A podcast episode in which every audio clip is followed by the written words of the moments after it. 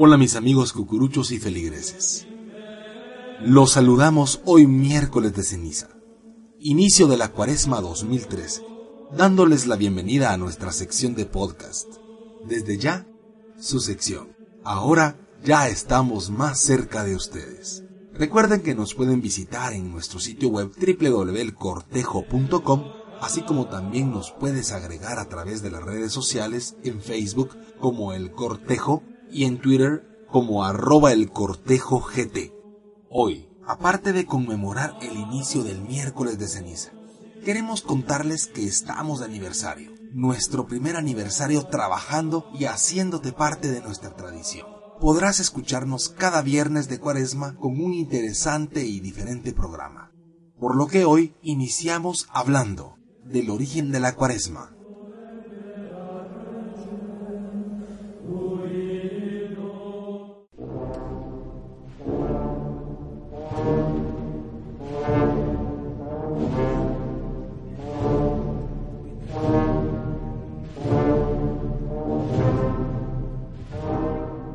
elcortejo.com te da la bienvenida a historias de Cuaresma y Semana Santa en la Nueva Guatemala de la Asunción, promoviendo las costumbres y tradiciones de todo un pueblo católico. católico.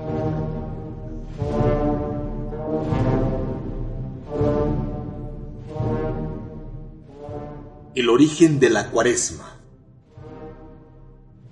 La cuaresma da inicio con el miércoles de ceniza, que es la duración de 40 días. Se tiene conocimiento que proviene de varias referencias bíblicas y representa la prueba que Jesús hizo al vivir durante 40 días en el desierto previo a su misión pública. También simboliza los 40 días que duró el diluvio. Asimismo, los 40 años de la marcha del pueblo judío por el desierto y los 400 años que duró la estancia de los judíos en Egipto. A lo largo de este tiempo, los fieles católicos son llamados a reforzar su fe mediante diversos actos de penitencia y reflexión.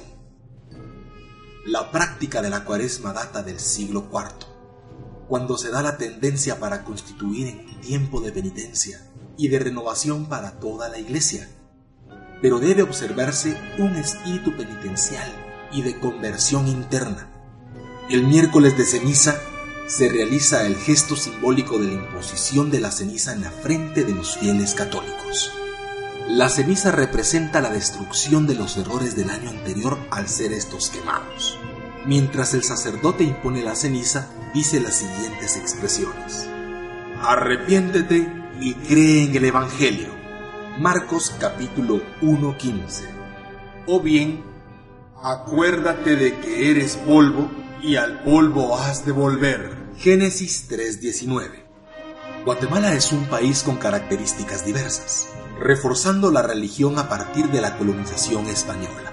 Su fe, su devoción y sus tradiciones eminentemente sacras que hicieron de este tiempo una peculiaridad cultural sobresaliente.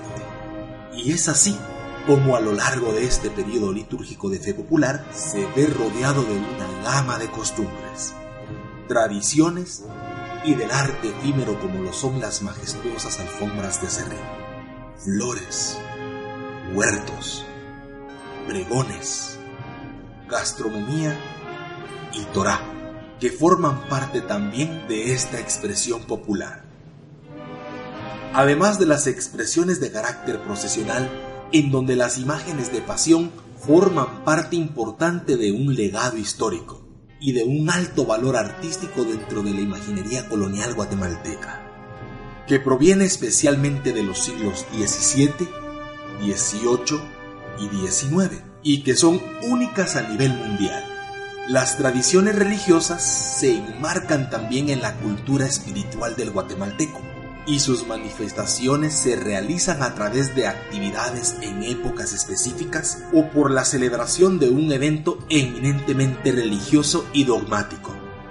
Por lo tanto, se da un sincretismo religioso en las antiguas prácticas mayas y las ancestrales creencias occidentales cristianas Y esa función dogmática es la que hace única la experiencia de vivir intensamente la Cuaresma y Semana Santa en Guatemala, ya sea siendo parte de ella como devoto cargador o como espectador de una expresión de fe popular. elcortejo.com fortaleciendo las costumbres y tradiciones de Cuaresma y Semana Santa en Guatemala.